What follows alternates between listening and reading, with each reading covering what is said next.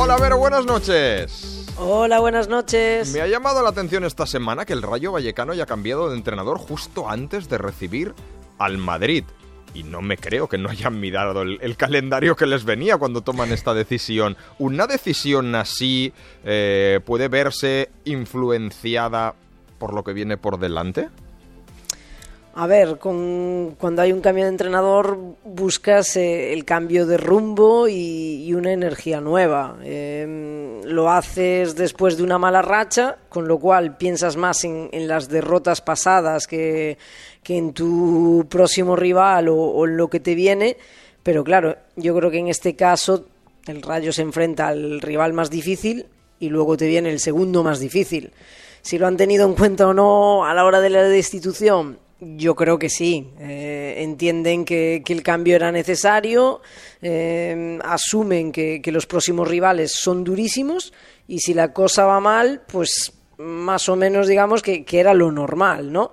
Pero con este cambio buscas un, un, poco pues esa reacción del equipo que a lo mejor te, te puede ayudar a, a rascar algún punto y al mismo tiempo yo creo que le das un poco de, tiempo al, nuevo mister eh, porque bueno pues va a trabajar un poquito sin, sin, la presión máxima de tener que ganar por, por, los rivales a los que se va a enfrentar. Mm, el Atlético de Madrid esta semana ha podido coger un poquito de aire antes de enfrentarse mañana a Las Palmas pero a partir de aquí otra vez un calendario apretado otra vez un calendario exigente. ¿Tenían estas últimas semanas el Cholo razón a la hora mmm, de reivindicar esa desigualdad en cuanto a días de recuperación entre partido y partido del Atlético de Madrid respecto a sus rivales? ¿O al final todo el mundo juega más o menos los mismos partidos en el mismo tiempo y a veces te perjudica y otras te beneficia? Esto último es cierto. Eh, todos juegan muchos partidos, eh, a veces te va bien, a veces te va mal, pero yo creo que tenían muchísima razón. Eh, la carga de partidos es enorme, los días de recuperación son cada vez menos. Eh, entiendo que organizar fechas, horarios eh, de todas las competiciones, de todos los equipos, es dificilísimo, pero dos días de diferencia es muchísimo. Y, y, lo digo eh, eh, hablando también en, en primera persona. Eh, lo vivo y lo estoy viviendo estas semanas en, en, en mi mismo cuerpo. Y, y, yo creo que, que, bueno, que muchas veces dos días es todo lo que tienes entre partidos. Eh, si, si eh, vas el miércoles, eh, juegas partido, el jueves tienes entrenamiento de recuperación, el viernes tienes prepartido y el sábado juegas. A veces el viernes es prepartido, viajas y juegas. Si tu rival ha tenido dos días más, yo creo que eso condiciona muchísimo el partido. Esta jornada tenemos otro Mallorca Real Sociedad, en mitad de su semifinal de la Copa del Rey. En el horizonte una final, la posibilidad de disputar un título. ¿Es un momento o es una opción realista para guardarse cosas? ¿Se puede hacer? Y no hablo solo de, reservar jugadores, de dosificar jugadores. A ver, está claro que, que, en este caso, si la Real Sociedad puede dejar algo, eh, no sé, si tiene un as en la manga, una táctica distinta a cualquier cosa, ¿no? Eh, para las semis de Copa lo puede dejar.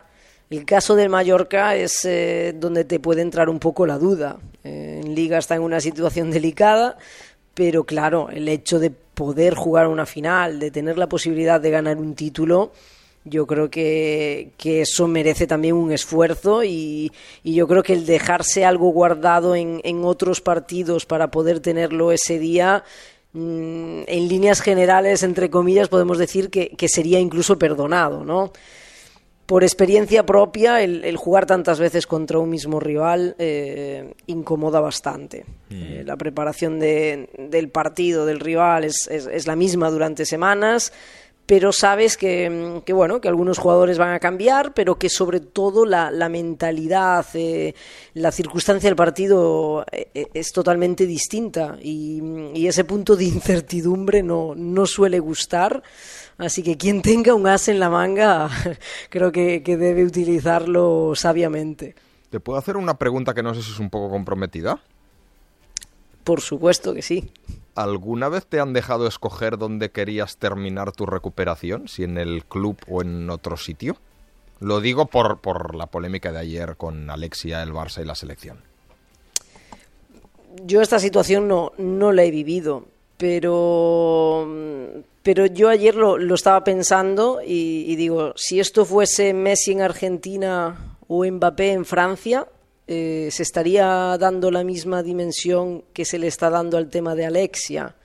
Mm, yo creo que nadie pondría en duda que, un jugador como Messi, como, como Mbappé, tendrían que estar con su selección. Eh, hemos vivido, es verdad que, a lo mejor en fases finales, jugadores que han ido lesionados, que no llegaban en el mejor momento, que, que incluso los primeros partidos se los saltaban. No es el caso de Alexia, eh, seguramente, eh, si va con la selección, evidentemente no va a jugar.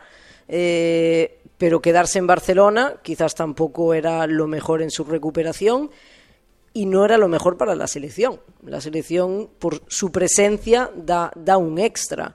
lo que no entiendo es que se, se critique más a la futbolista que, que a quien ha tomado la decisión desde la federación de llamarla y a quien ha tomado la decisión desde el Barça de, bueno, no sé si aceptarlo o de si comunicarlo quizás de una manera un poco...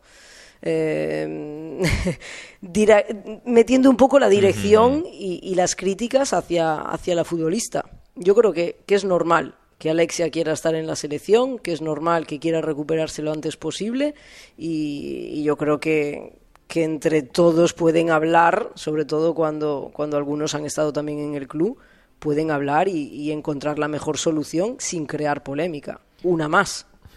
Pues te admito que a mí me has hecho cambiar de punto de vista. Así que gracias, Vero. Un placer.